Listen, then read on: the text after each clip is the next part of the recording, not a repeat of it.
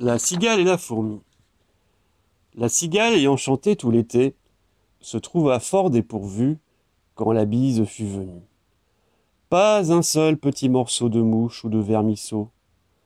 Elle alla crier famine chez la fourmi sa voisine, la priant de lui prêter quelques grains pour subsister jusqu'à la saison nouvelle. Je vous paierai, lui dit-elle, avant loup, foi d'animal, intérêt principal. La fourmi n'est pas prêteuse, c'est là son moindre défaut. Que faisiez-vous au ton chaud dit-elle à cette emprunteuse. Nuit et jour, à tout venant, je chantais, ne vous déplaise.